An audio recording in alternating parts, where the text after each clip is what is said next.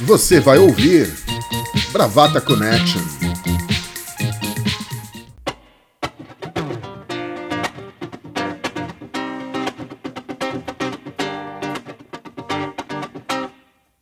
Diga não ao racismo. Diga não ao preconceito. Diga não ao genocídio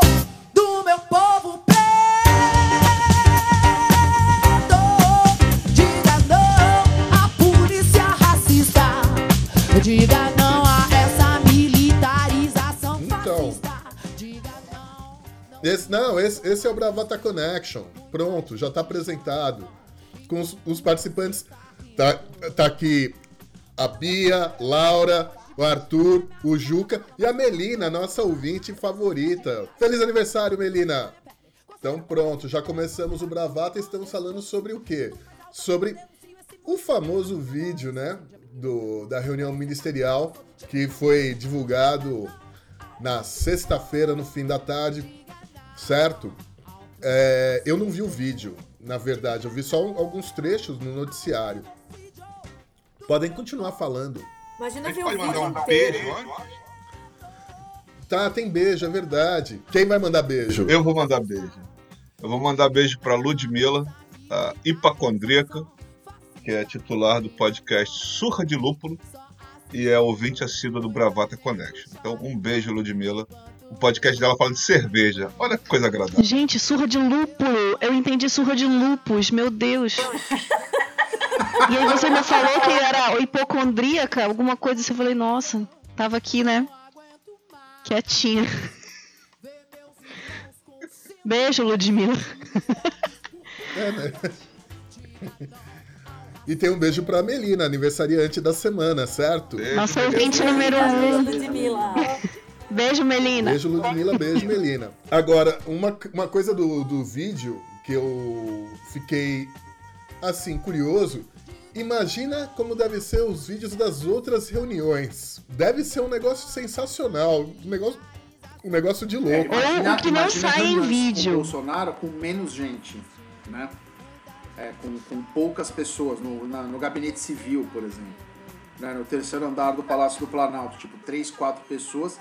E provavelmente nessas o Carluxo está. Então você imagina o nível de psicopatia, de loucura, de, de violência que deve ser o áudio ou o vídeo disso, né? Já que é pra imaginar, imagina como devem ser as reuniões com a segurança pessoal que ele menciona ali, vulgo milícia do Bolsonaro. Essa sim, eu queria ser só um mosquitinho. E ele, ele fala, no- ele falou ontem naquela entrevista à noite no Cercadinho, que o grupo de, de informantes dele que ele fala na reunião é um cabo da PM no Pará, é um não sei quem da, da reserva do exército no Rio, um amigo dele que era paraquedista.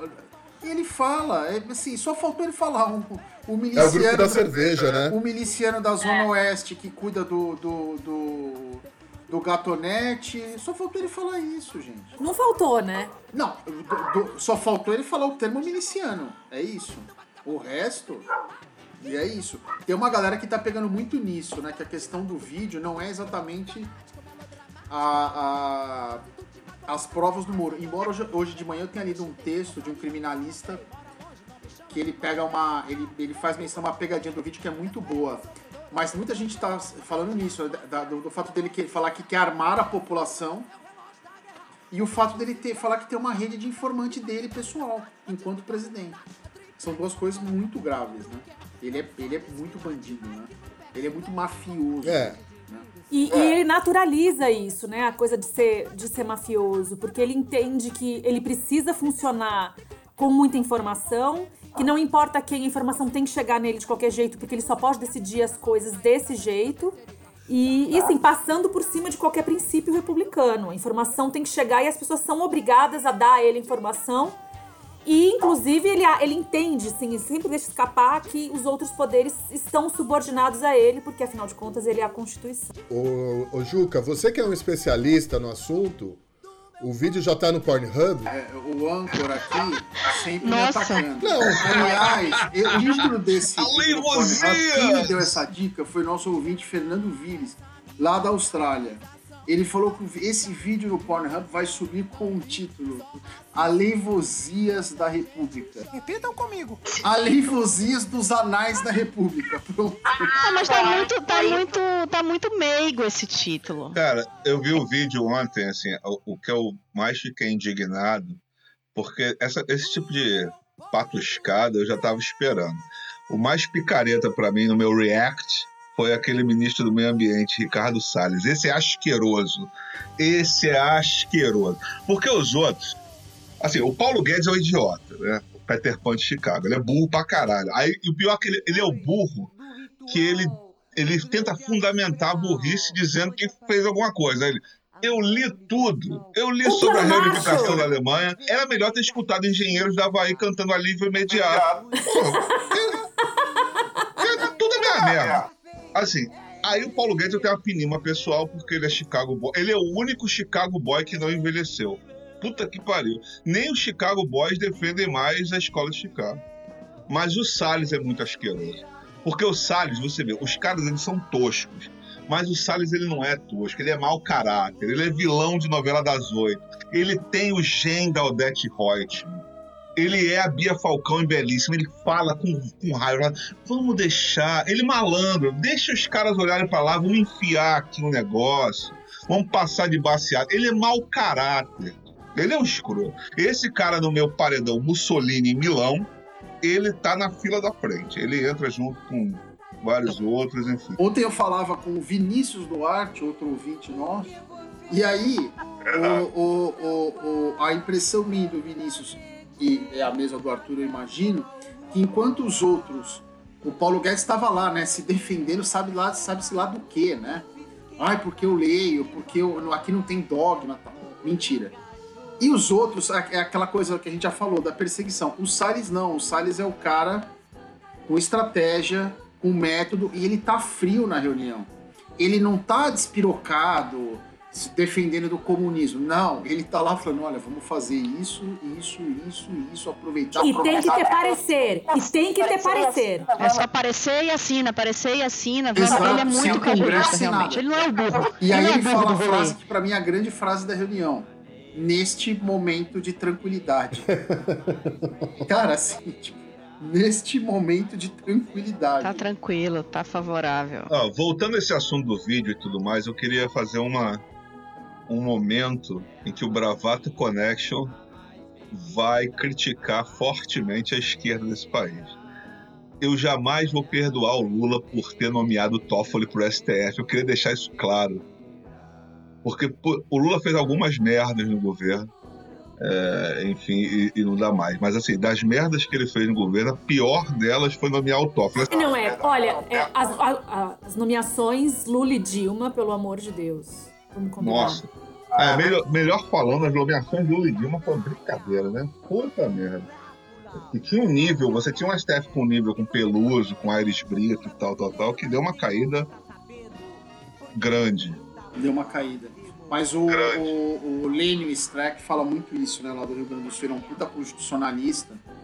E o, ele fala. é, é, não foi nomeado ao Supremo, o que, o que norteou essas nomeações foi muito mais o cara que era ativista, o cara que era benquisto.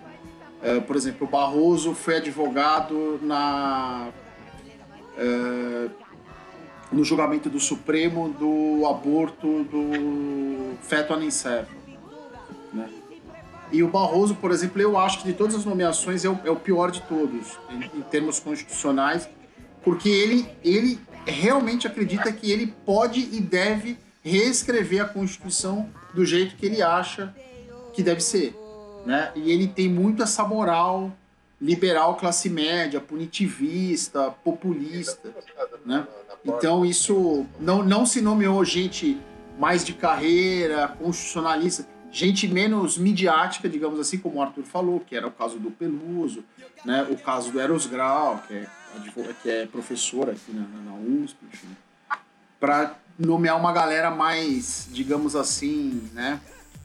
hypada no direito no sentido do ativismo, de ser de ser de esquerda, bota, aspas aí, entendeu? Faquinha é outro exemplo disso. Eu não sei se vocês lembram, quando o Faquin foi, foi indicado, a Veja fez uma capa que só faltava chamar ele de comunista. Você vê o cara no Supremo, é isso aí, né? É punitivismo, é essa coisa. Voltando Lamentável. nesse parênteses, eu queria saber a opinião dos amigos sobre Abraham Ventral, já que a gente falou do STF, na Ah, verdade. surpreende? Não surpreende, não. Número de zero pessoas. Zero pessoas. Outra coisa, o Abrão, como diria, como diria é, Jair Bolsonaro, Abrão Ventruibe, ele me surpreendeu numa coisa. Alguém falou no Twitter e é verdade. Na reunião, ele é mais articulado que o Paulo Guedes. Por incrível que pareça. E o pior, e o pior é que ele fala algumas verdades, né? Diz as pinhas com a mão, parafraseando a doutora Fabiola Cheia. E o pior é que ele fala algumas verdades. Quando ele começa aquele negócio que Brasília é podre, Brasília não sei o quê. É, a bravata, né? É, Ali, é assim, bravata. ali, ele, ali ele conseguiu. Ele Ele, vai ele vai comum. ser candidato Mas, e aí e ele ele, vai ser ele eleito. manda- ele tem uma vibe meio Milton Neves na mesa redonda do Avalone, que ele fala assim: eu enxergo aqui pessoas fazendo agenda própria. O faltou bater na mesa assim. Tem progressista nessa mesa. Só faltou ele fazer isso. É, Então, Só eu acho que se tiver um próximo vídeo, ele sai tipo neto, né? Não vai dar! Não vai dar! Porque Agora, é, quem se- será que ele soltou essa indireta? Será que foi pro próprio Moro? É, eu acho. Mas, gente, ó, o que, que vocês querem, né? Num governo onde tem um capitão e um monte de general batendo continência, até aí se, sube- se subverte a ordem. Tem que dar merda mesmo. Esse exército tem que ser esculachado. General que bate, con- que bate continência pra capitão, meu amigo, merece pintar calçada. O- Agora, só falando do vídeo, a última coisa que eu tenho pra falar do vídeo. O, vou citar mais um, esse eu não sei se é ouvinte, mas enfim, eu sigo ele, a gente se, se segue no Facebook, o advogado, o Márcio Paixão, lá de, do Rio Grande do Sul, muita gente segue ele. E ele, ele é um criminalista muito inteligente, já advogou para amigo meu em, em- em- em treta de internet, inclusive. E ele, ele, ele captou uma, uma coisa no vídeo que é bem interessante. Ele até fala no final do texto dele: é, a amigos de Sérgio Moro que eu sei que me leem, passe essa dica para ele. O Bolsonaro fala, porque assim, o Bolsonaro, a narrativa que tá se tentando, que o governo está tentando colocar é a seguinte: a gente estava falando da segurança pessoal do presidente e dos filhos. Ou seja, as indiretas eram pro, pro, eram pro, pro gabinete de segurança institucional comandado pelo general Heleno. Tudo mentira, tudo cascata, mas para tentar se defender no STF. E o Márcio ele pega uma coisa que é verdade. O Bolsonaro fala: defender meus filhos e meus amigos. Amigos. amigos. O gabinete institucional, e aliás, nenhuma instância da, da- de polícia judiciária, de polícia federal, etc., pode. é- é- tem prerrogativa legal de defender amigo de quem quer que seja. Entendeu? É isso, ele quer usurpar mesmo. E isso pode, isso pode ser ah, ah, ah, levado em consideração nessa questão aí da prova. Foi, foi mencionado no Jornal Nacional de ontem, sexta-feira, é, essa questão que ficou, que saltou os olhos, né? Quer dizer, qualquer um dos dois que ele estivesse falando, o Gabinete Institucional ou o Ministério da Justiça, aquilo era descabido. Exato, exatamente. Ele trata aí, a República é o quintal da casa dele e só ele manda. Sim, exatamente Só isso. ele Exatamente manda, isso. só ele manda e ele não quer conviver com ninguém, né? A fala da Damares e do Weintraub é isso, né? É, meter os vagabundos na cadeia, meter governador na cadeia, porque é, é, a ideia de Não existe, não existe o contrário, né? Não existe existe. convivência com o que é, com o que Precisa é ser contrário, eliminado. com o que é. Agora, eu te- eu tenho uma questão de ordem pra trazer aqui que é muito importante. Não é sobre o vídeo, mas diz respeito. E o celular que ele se recusa a entregar?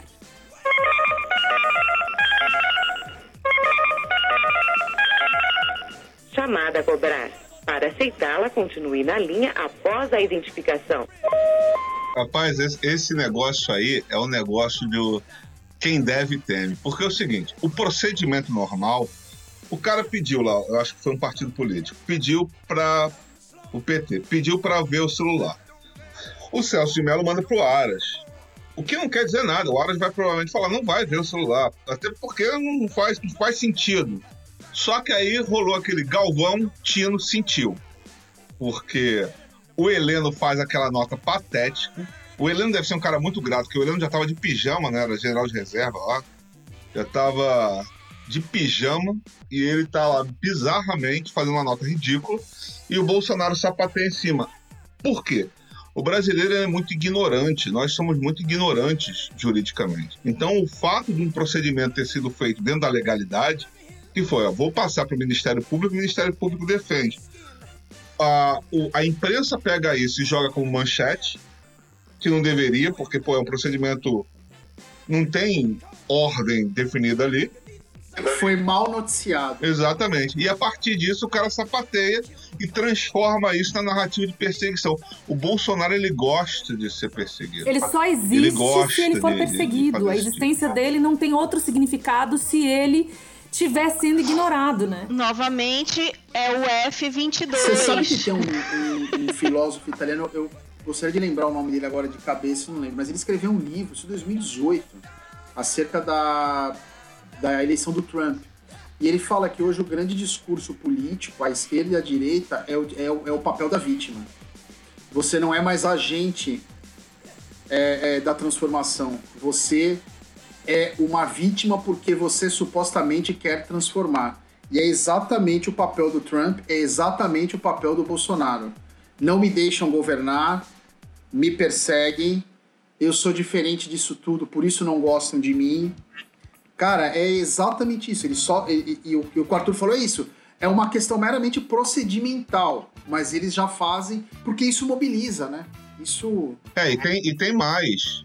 Tem a questão que isso é um reflexo da sociedade em geral. Hoje em dia, para até para você lacrar ou fazer qualquer coisa, é muito mais fácil ser vítima. É, era mais fácil você tentar sabotar, levar com a barriga e virar vítima do que você tomar coragem de ser algoz. Né? Porque você tem o peso de ser algoz, né? Mas sendo vítima, não, você tá tudo bem, tá tudo ótimo, tal, tal. E resumo para mim, é, é um, é o, o, o Bolsonaro é o arauto dessa picaretagem toda que tá acontecendo e ele conta que dê merda. Vai dar merda, vai dar merda, vai dar merda, vai dar merda, vai. Para ele tem que dar merda. Quanto mais merda dá, ele tá melhor. Outro dia, al- alguém sempre fala isso, eu não, eu não lembro, é comentário público, assim, que, que ele não pode ver uma piscina parada. Se a piscina estiver parada, ele joga uma pedra. Se fizer pouca onda, ele vai e joga uma cadeira, ele joga uma pessoa. Não, não pode ter um, um momento de, de calmaria, não pode ter. Sempre a coisa tá sendo, dando uma reviravolta alucinada. É, é, opera no caos. É onde ele opera, porque se tiver na calmaria, a gente vai olhar e vai falar o seguinte: e aí? O que, que, que- que de fato está acontecendo, né? Que- como é que está sendo governado? Como é que é a gestão? Como é que é a organização? Não tem. Aliás, a história da pandemia é justamente isso. E- e- esse desespero dele para coisa, para voltar à normalidade entre aspas, imitando a Bia com os dedinhos aqui, é exatamente isso, porque ele tem, ele tem que agir. E o que a gente falou um pouco no, no- no episódio passado, é, o vírus fez ele perder um pouco a narrativa. É. Então, para ele, por isso a volta da normalidade, porque senão, meu amigo, eu vou ter que governar, eu vou ter que agir, eu vou ter que traçar um plano. E não existe, né? Eles são brutalmente incompetentes, entendeu? Além de tudo, né? Para além de todos, se fosse só esse defeito, né? Mas não, né? Fora tudo isso. né? Pois é, senhores, pois é. Realmente é trágica a situação. Ai, meu Deus do céu. Enfim, que buraco que nós viemos parar, senhores. Eu quero dizer que, o- que o Amazonas está em polvorosa aguardando o rola, e aqui rola é briga entre Arthur Neto e Bolsonaro. Porque Bolsonaro chamou Arthur de bosta, aquele bosta do prefeito de Manaus. E Arthur Neto nada mais é do que faixa vermelha em jiu-jitsu. A faixa vermelha ela tá acima da preta vários graus. Só tem 15 pessoas no mundo que tem faixa vermelha. Então já tá todo mundo aqui esperando esse rola. Nossa, sério que ele, é jiu-jiteiro? Porque aí sim, querido, é histórico de atleta. Pegou, vamos lá, pra terminar, pra terminar. Mão esquerda, um, dois, três, quatro. Não aguenta 15 segundos. Jiu-jiteiríssimo. Arthur Virgílio Neto, que é cujo tem um grande fã, que é meu pai, seu Fernando, que é uma das únicas quatro pessoas que assistem TV Câmara e TV Senado. E às vezes ele fala assim: Que falta faz o Arthur Virgílio na câmera. Que oratória ele tem, era muito bom. Mas é verdade, né? O cara é diplomata, ele é todo. Ele é muito articulado, muito. É outro naipe. Roberto Jefferson, deixa eu bater na madeira aqui, senão ele aparece. O Roberto Jefferson, ele também, eu acho que ele é o melhor orador do Brasil. Ele não tem nada para falar, mas o nada que ele tem, ele fala com a, com a absurda precisão. Roberto né? Jefferson, que ontem no Twitter brigou com Olavo de Carvalho e chamou Olavo de Carvalho de abre aspas. Olavão, seu corno velho.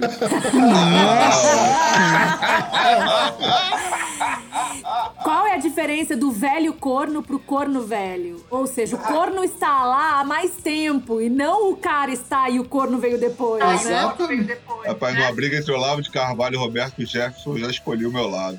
É ao lado de fora. Eu torço pela briga. Eu torço pro câncer. Eu também.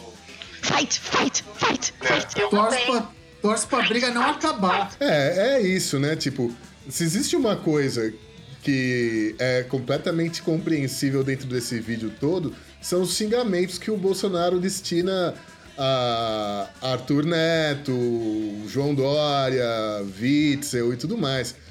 Nesse aspecto, eu acho que ele xingou e xingou pouco. Eu- Eu gostei muito da reação do Witzel, que Arthur Crispim chama carinhosamente de Whitney Houston.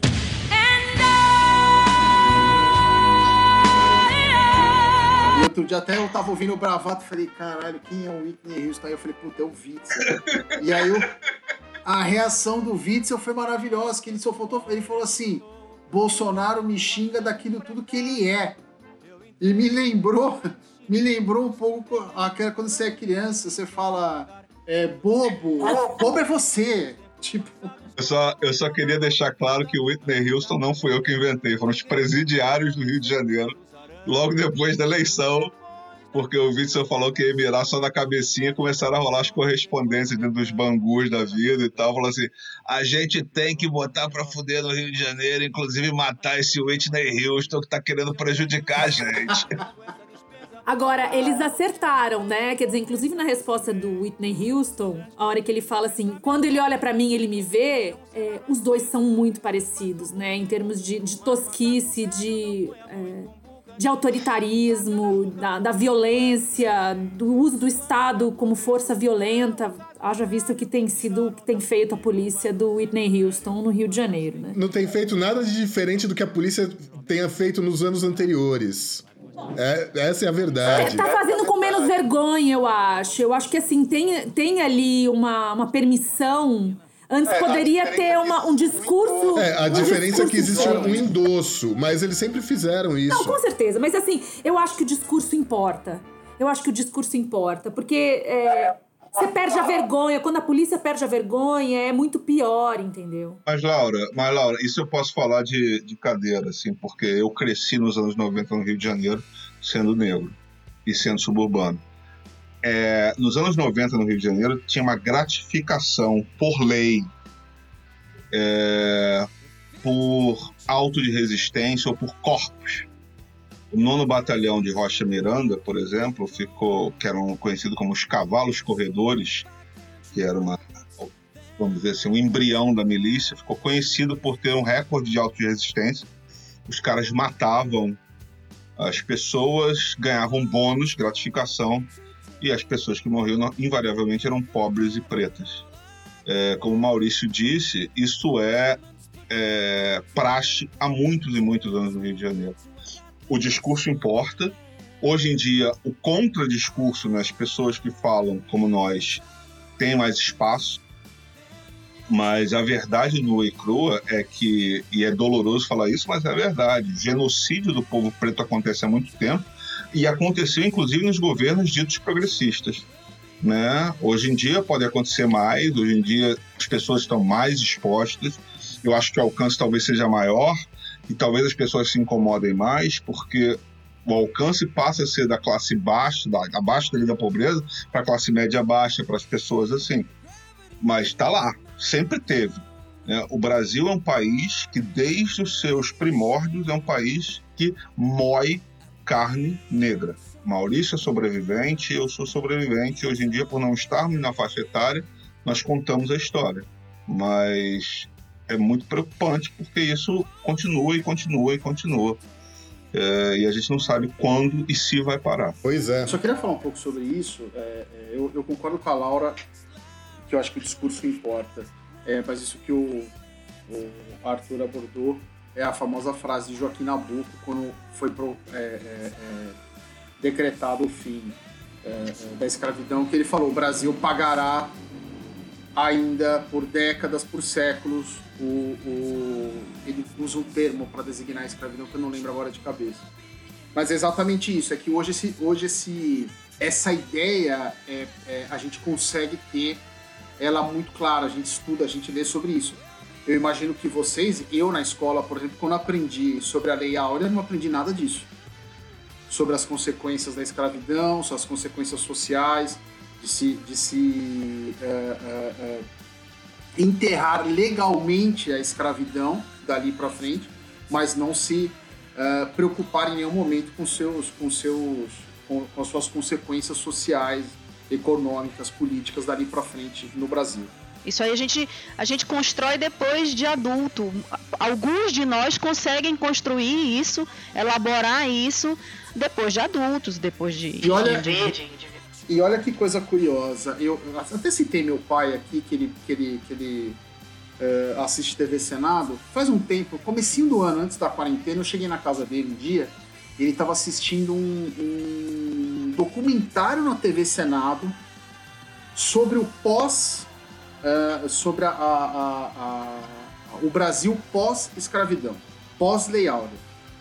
E meu pai, um cara de quase 70 anos, que é um advogado, que não é uma pessoa eh, mal informada, muito pelo contrário, ele virou para mim e falou assim: pô, eu vi uma coisa nesse documentário que eu nunca tinha me dado conta. Que foi decretada a Lei Áurea no Brasil, o fim da escravidão, mas nunca se preocupou do ponto, do ponto de vista social, com o programa público, de política pública, com o que se fazer com aquela massa que estava simplesmente foi alforreada, mas foi jogada ao léu na sociedade. Ele estava falando isso como se fosse ele, ele, ele, ele, está, ele estivesse e ele estava de verdade se dando conta de uma coisa que ele nunca tinha, nunca tinha alguém tinha falado para ele, ele nunca tinha parado para pensar nisso. Sim, sim. É isso, quando a gente fala da ah, porque a educação no Brasil, mas é isso, você não tem contato com a sua própria história. Para você, para você ter noção, quando eu entrei na, na universidade, o prédio de direito da UFRJ, no campo de Santana, foi, era o antigo Senado Imperial, onde foi assinada a Lei Áurea. Entrei no primeiro período com os olhos brilhando, porque ali eu achava que tinha sido assinada a Lei Áurea, que era uma coisa extremamente maravilhosa. Quando eu saí do décimo período, aquele famoso, não é bem assim, né? Mas só uma coisa sobre o discurso do que a Laura falou do Witzel. É, eu acho que é muito importante a história do discurso, que é de novo que a gente falou da linguagem, da performance, é, do que você quer demonstrar. Né? É, não é que a polícia hoje mata mais, não é isso.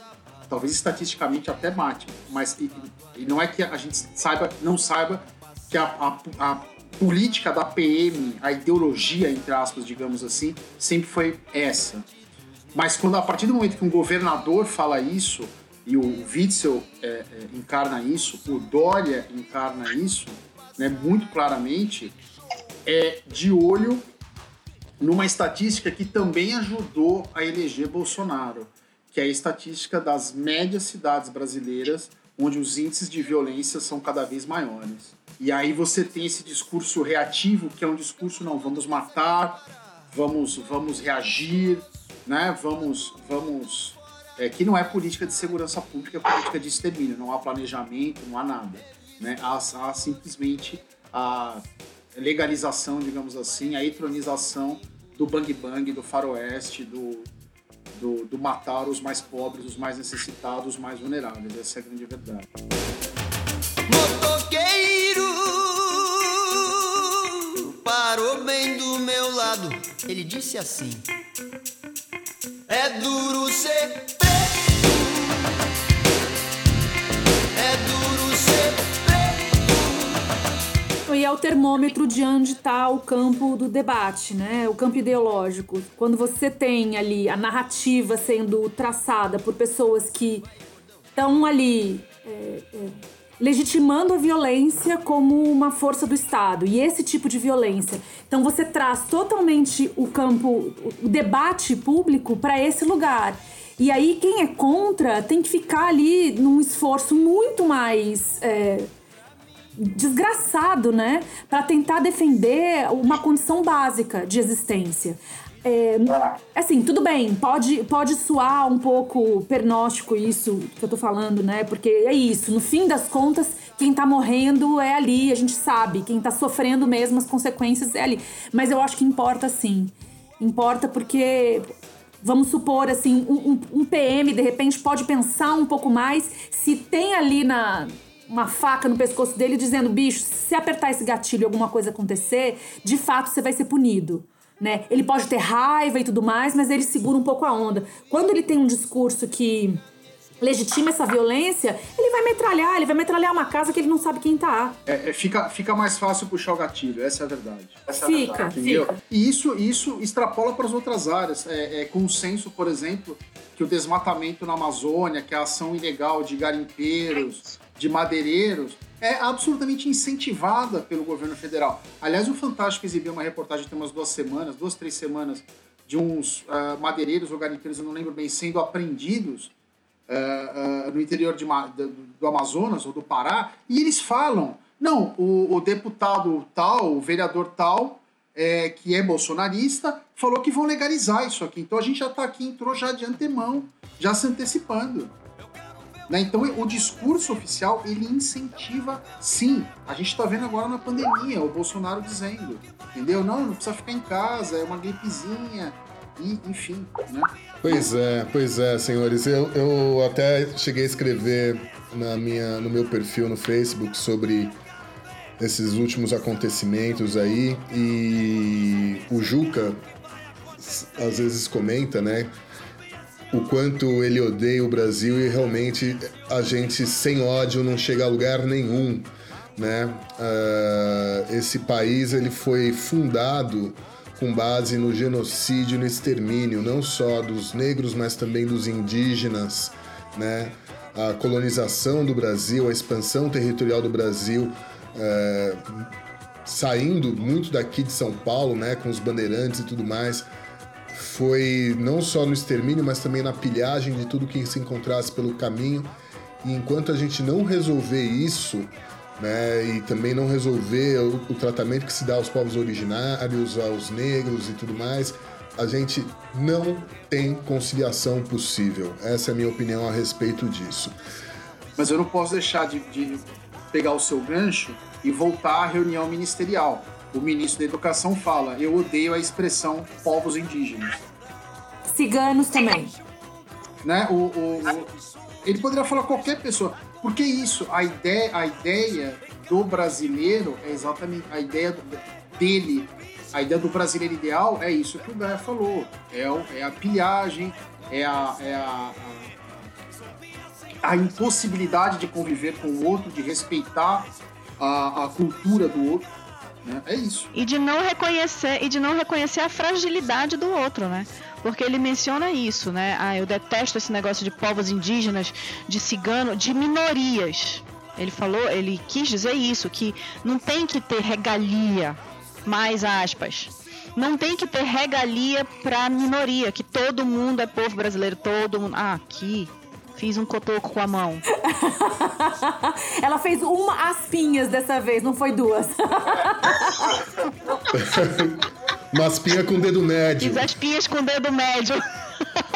É, foi, foi uma espinha manca, só com o dedo médio. Porque aqui não é reunião ministerial que a gente fica falando palavrão, entendeu? Porra! Ai, ai. Isso aí também, enfim. Se pegar três quartos das reuniões que eu participo e não tiver palavrão, é que tem alguma coisa errada na- na- nas, nas minhas reuniões. É, não, eu também acho. Palavrão é uma coisa liberadora, entendeu? Você soltar um.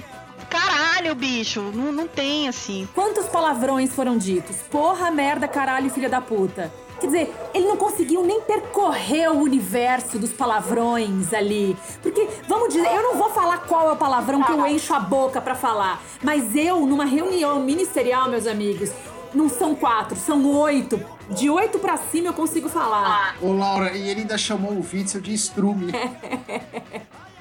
Achei que ali ele foi rebuscado. Foi, foi mais sofisticado que o, que o, que o normal. Você imagina, por exemplo, uma reunião ministerial. Porque ele não repetiu, ele não repetiu. Quando ele mencionou o Dória, o Witzel e o Arthur Neto, ele não repetiu os Foi um pra adjetivos. cada um. Um foi estrume, um foi bosta e o, o, o Dória foi o quê? Não lembro o que que foi do Dória. Merda, estrume e bosta. A merda, estrume e bosta. Ah, tá. São variações do mesmo tema. Exato, samba de uma nota só, mas Você imagina, por exemplo, uma reunião ministerial do Lula, o Lula comendo o rabo do Palocci, porra, Palocci, não sei o quê. Você acha que não vai ter um palavrão? Pô, isso não existe. A questão do palavrão é o de menos, entendeu? É óbvio.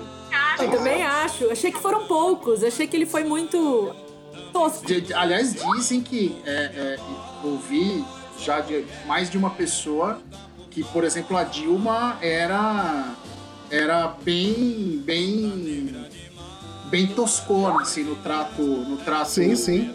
é, individual, né? Bem bem meio meio autoritária, tal, enfim. É, mas isso é da natureza da pessoa. Isso isso não faz a pessoa um, um bom governante ou um mau governante. Essa é a questão.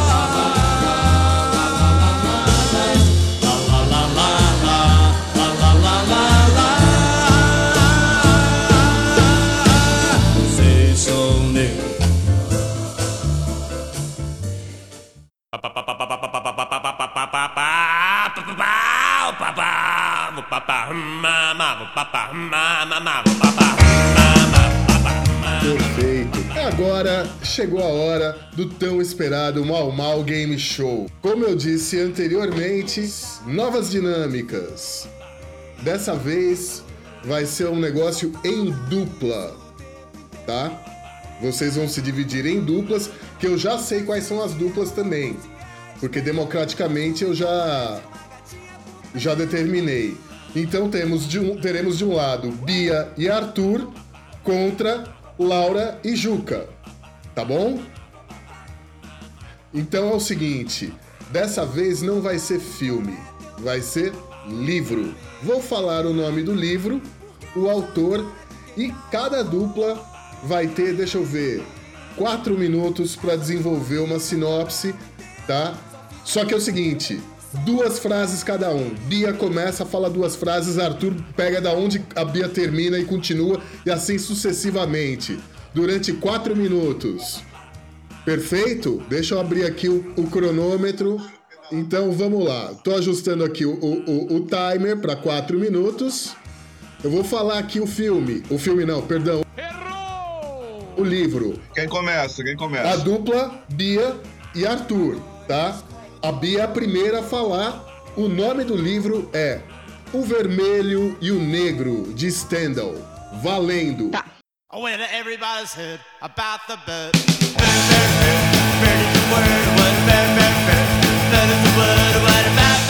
Valendo. É, a história se passa ah, ao longo do rio Tapajós, uma comunidade no rio Tapajós. Uma comunidade.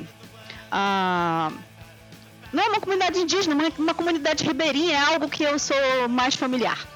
É, não é rio Tapajós, não, porque rio Tapajós é água verde, eu quero um rio de água preta. E a história se passa ao longo, é, com. Jesus amado.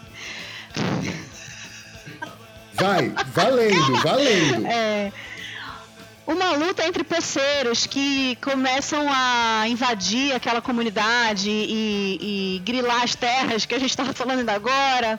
É, e a comunidade que vive ali naquela, naque- na beira daquele rio preto, de águas pretas. Vai, Arthur. O protagonista dessa, dessa briga se chama Robertinho. Robertinho, lembra do Robertinho? Robertinho, Robertinho vendo aquela briga toda, ele decide fundar um clube de futebol. E na dúvida, os únicos uniformes que tinha lá eram vermelho e preto. E aí Robertinho pensa, pô, qual clube que poderia ser vermelho e preto na beira do rio negro? Flamengo. Vai. E aquele, né, o time tava ali, todo mundo querendo, na verdade, querendo cair na porrada, mas e a- é, o esporte muda a, a- a mentalidade das pessoas e naquele momento é fundado o maior campeonato de várzea do mundo.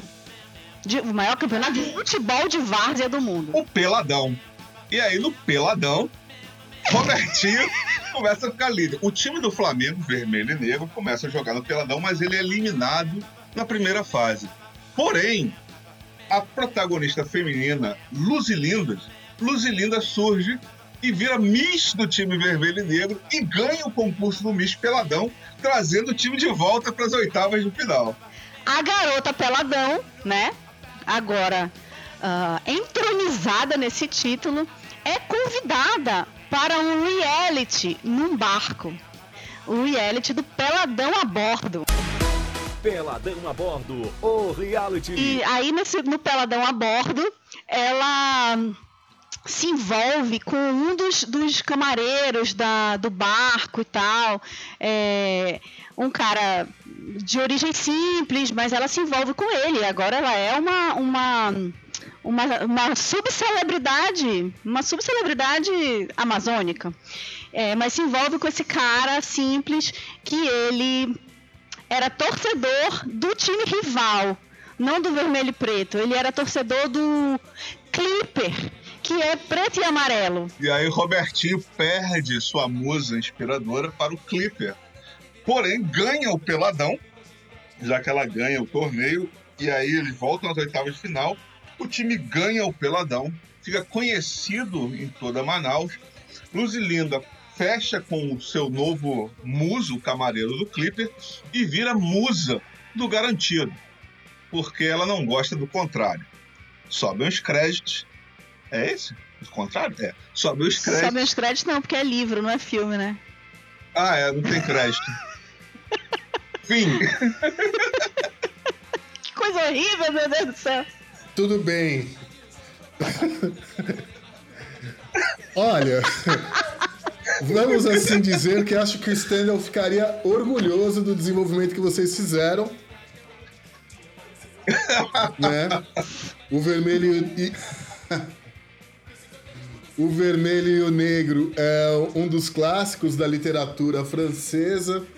Conta a história de Julien Sorel, que era um jovem pobre e talentoso que lá nos anos 1830 deixa para trás sua origem provinciana para circular entre as altas esferas da sociedade parisiense. Mas o passado é traço difícil de apagar e tão fortes quanto a determinação de Julien são as paixões que o dominam. O jovem tenta sufocar lembranças pessoais e a admiração ardente que nutre por Napoleão. Veja bem, figura não grata nos salões burgueses da restauração, mas o faz em vão. Crônica mordaz do seu tempo e romance inaugural do gênero psicológico, não é à toa que esta obra cumpriria à risca o destino vaticinado por seu autor, vindo a ser compreendida apenas muitos anos após sua publicação. Onde a gente vê a Luzilinda e o, e o, o camareiro já encaixa aqui dentro da história do Stendhal, sabe, gente? Enfim. Psicodelismo em Ipanema. Todo mundo fala do sistema. Psico, psico, psico, psico, psico, psico. Ah, agora é a outra dupla. Vocês estão apostos, Juca e Laura? Estamos. Eu gostaria de registrar aqui meu, minha, minha nota de repúdio, porque eu não estou olhando meu parceiro que está com a câmera desligada e essa química que via os dois na malemolência dançando aqui, Arthur e Bia, vai faltar pra gente. Tá, mas vamos ver. Eu queria dizer que eu tenho uma edição lindíssima de O Vermelho e o Negro, da Cossack Naif, com um apêndice escrito por ninguém mais, ninguém menos que Tarsila do Amaral. Porra! Não, é um, é um livraço, é um livraço. Eu acho que é o livro que eu mais gostei de ter lido na vida. Só que eu, assim como aquelas pessoas que aparecem na Globo News, tal, com aquela estante, cheia de livros bonitos, eu nunca li O Vermelho e o Negro. Mas Eu tenho o vermelho e o negro e nunca li também. está na minha lista, entendeu? E é uma edição muito, muito bonita que eu tenho aqui em casa. Maurício Gaia falou, e inclusive a capa dele é Napoleão Bonaparte. Recomendo. É, o livro que eu separei aqui para dupla Laura e Juca também é um romance. Pornopopeia, de Reinaldo Moraes. Je t'aime, je t'aime, oui je t'aime.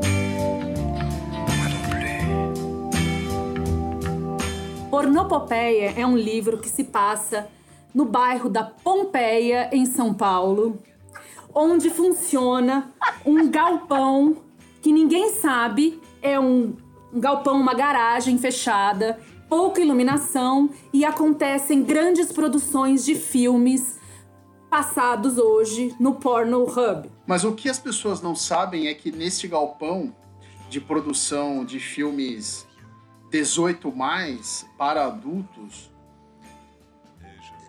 há a gestação secreta de um plano revolucionário no Brasil para se implementar o comunismo. Lá, os atores pornô, contando com o principal Alexandre Frota E quando você puder, me liga, amor. e também secretamente Merval Pereira, Ator pornô. que é o cabeça de toda a operação, juntam garrafas PET e restos de cloroquina, porque juntando tudo com House e Coca-Cola estão estocando algumas dos das bombas que vão ser jogadas nos bairros próximos como Perdizes, Higienópolis e ali vai ser dada o plano começa para destruir tudo e refundar São Paulo. A, revolu- a revolução começará por São Paulo e começará pela burguesia paulistana, com toda certeza. Inclusive, a nova bandeira dessa República Comunista será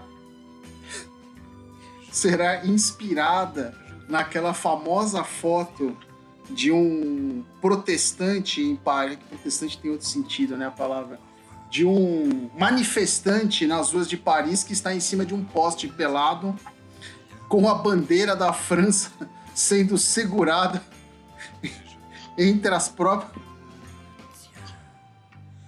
pela pro- Nosso participante teve uma síncope. É orgasmo que chama. falta me falta vocabulário nesse momento para continuar a segura segurando a bandeira pela bunda é isso Com as próprias nádegas. com as próprias nádegas exatamente Porém, o que ninguém previa no conflito do livro, o nosso participante Merval Pereira se apaixona por Janaína do Brasil. Woe to you, O earth and sea, for the devil sends the beast with wrath, because he knows the time is short. Uma mulher simples, muito consciente de si mesma, e isso atrapalha todos os planos, porque Janaína do Brasil era alguém que perseguia os comunistas e os revolucionários. E eles vivem um grande amor no galpão, filmado por câmeras escondidas. a, ten- a tensão entre esse amor bandido esse amor de bruta de bruto conflito ideológico permeia todo o livro toda a história entre Merval e Janaína Porno É um livro que precisa ser adquirido e lido por toda a juventude. Ai, ai.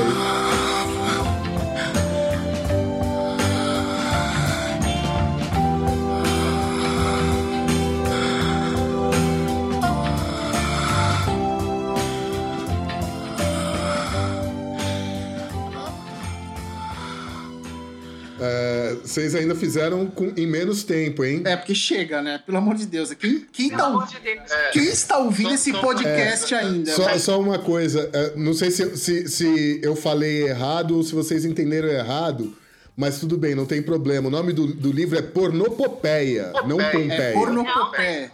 Ela Ninguém entendeu certo. disse que a gente não tinha. Ah, que que é isso, meu amigo? Ela entendeu certo. Mas- Pornopopeia é, licença poética, entendeu? Poética, Não, tudo bem, tudo bem.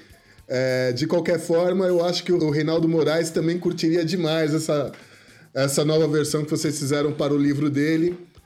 Uh, Pornopopeia conta a história de um ex-cineasta marginal e dependente químico, o Zeca. Ele tem um, único filme em seu cu- currículo, chamado Holisticofrenia. Agora, para sobreviver, ele precisa se dedicar à produção de vídeos promocionais sem nenhum compromisso com o bom gosto ou a criatividade. Empacado em um projeto sobre embutidos de frango, ele acaba mergulhando numa jornada desregrada de proporções épicas, narradas com na contramão dos personagens tradicionais. Zeca não está atrás da redenção ou disposto a se transformar. Na maior parte do tempo quer muito sexo, muitas drogas e mais nada. Pornopopeia, ele é um livro que tem umas 500, 600 páginas quase. Tem uma suruba de 100 páginas, uma única suruba. É incrível. Leiam. Eu conheço a cara da Bia, ela é Aí depois o fã do Pornhub sou eu, né? Oi? O, o Reina... Eu conheci o Reinaldo Moraes, já tive com ele algumas vezes. Ele é um cara divertidíssimo, divertidíssimo. Ele tem alguns outros livros muito bons. Aquele Tanto Faz Abacaxi também são dele. Uh, para quem não sabe, ele, ele foi redator da TV Globo, ele, ele escrevia os textos da TV Colosso. E antes disso, ele tinha sido redator daquela revista Fórum da, da Ele Ela. Ele escrevia as cartas. Com- escrevia as cartas eróticas, as, as experiências sexuais dos leitores. Era ele que escrevia. Esse cara, ele é genial, genial mesmo.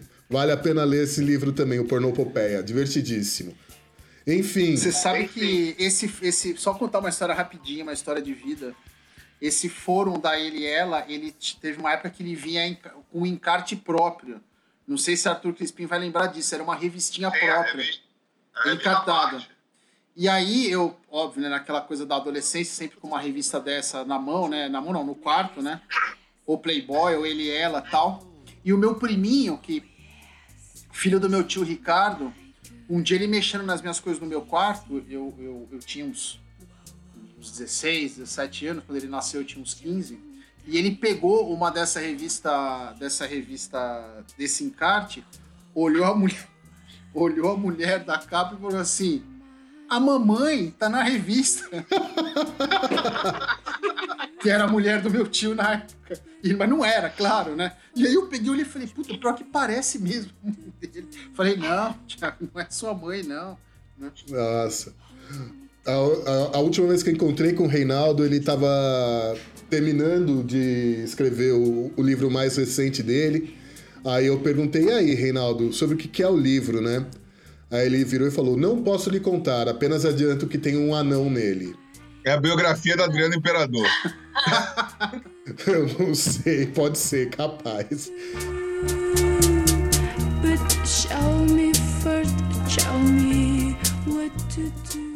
Gente, vamos para as dicas? Laura, Ontem eu assisti um, um documentário, vamos supor, não é, não sei se documentário, porque eu posso chamar, é do Michael Hutchins, do In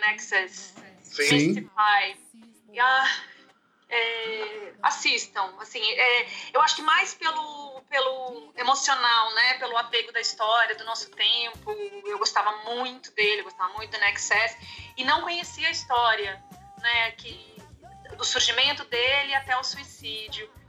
Bacana. é, esse filme tá na Netflix, né? É, esse filme bateu na trave do Inédit do ano passado, né? Ah, chegou a ser, a ser oferecido tal, mas infelizmente ah, não deu negócio, né? Que às vezes tem que dar negócio e não deu negócio. Bateu na trave. É um filme interessante. Eu não sou muito fã de In Excess, não, mas, ah, mas o filme é bacana, é bem legal. Juca, É, a minha dica dessa semana é um filme também da Netflix chamado O Décimo Homem. É, ele é um filme argentino é, de um diretor que eu gosto muito chamado Daniel Burman. É, e ele, ele a, a, a, a cinegrafia dele é muito específica. Ele é filho de judeus, ele é argentino, nascido em Buenos Aires, ele é filho de judeus. E ele, os filmes dele giram em torno da comunidade judaica em Buenos Aires, que é uma comunidade uh, uh, numerosa, muito maior que São Paulo, por exemplo, né? E esse filme é o filme mais recente dele. Uh, é um diretor que eu gosto muito e é um, um filme perdido no catálogo da Netflix, ninguém fala, tá? Eu peguei porque eu gosto muito do diretor. E vale a pena, vale muito a pena. É um filme bem legal, bem interessante. Bia, Eu tenho uma dica. É, na verdade, não é nem de filme, nem de livro, nem de música, nem de nada. É, se você precisa sair de casa para fazer suas compras, para fazer, enfim, o que, o que você precisar, ao retornar, você pode borrifar seus sapatos com pinho-sol. O pinho-sol diluído em água, ele também tem atividade contra o coronavírus e não mancha o sapato como a água sanitária poderia manchar. É isso. Eu adotei essa dica, você falou na semana passada, já tá na porta aqui de casa, do lado de fora, já tem lá o borrifadorzinho ali com pinho-sol e água. A minha dica, já que eh, nós acabamos falando aqui durante a conversa sobre escravidão, né, é um livro do ano passado do Laurentino Gomes, primeiro volume de uma trilogia chamado Escravidão. Ele é muito interessante, assim, é, é um, é um documento muito importante para a gente tentar entender, começar a tentar entender por que somos assim, porque o Brasil é do jeito que é. A gente não consegue explicar o Brasil sem explicar a escravidão que trouxe milhões e milhões de negros à força para este continente. Então, é o primeiro volume, acho que os dois outros volumes, pelo que eu entendi, seriam lançados nesse ano, mas ah, enfim, agora com tudo isso eu já nem sei como é que vai ser, enfim, né? Tudo fica meio em suspenso, mas esse primeiro volume vale super a pena. Escravidão de Laurentino Gomes. Dizem que a maior pesquisa, a, maior pesquisa feita no Brasil é, sobre, sobre esse tema, né?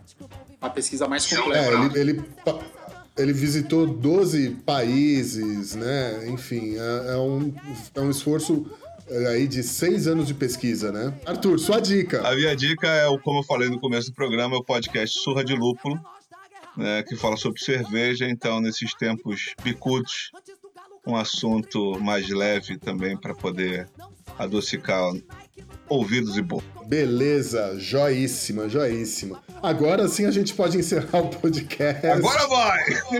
Agora vai! Gente, um beijo, até a semana que vem. Nos falamos, cuidem-se todos. Beijo e até! Ah, beijo. Beijos a todos. Até a próxima. Até. Diga não ao racismo. Diga não ao preconceito. Diga não ao genocídio do meu povo preto. Diga não à polícia racista. Você ouviu Bravata Connection. Mas tem, é, foi o que eu falei. Tem, tem, eu preparei um Mal Mal Game Show aqui, surpresa. Novas regras. No meu contrato não tá escrito que eu tenho que me submeter às surpresas do âncora. É verdade. Cara, assim, eu acho. Por que você tirou as musiquinhas de, de abertura dos, dos participantes? Eu quero saber. Gaia, Ah, ah lá! Eu acho que já podia ser o programa. A pessoa vem aqui, já vai, vai fazer inquisição com Ué, todo mas- mundo, vai mas botar na o- fogueira.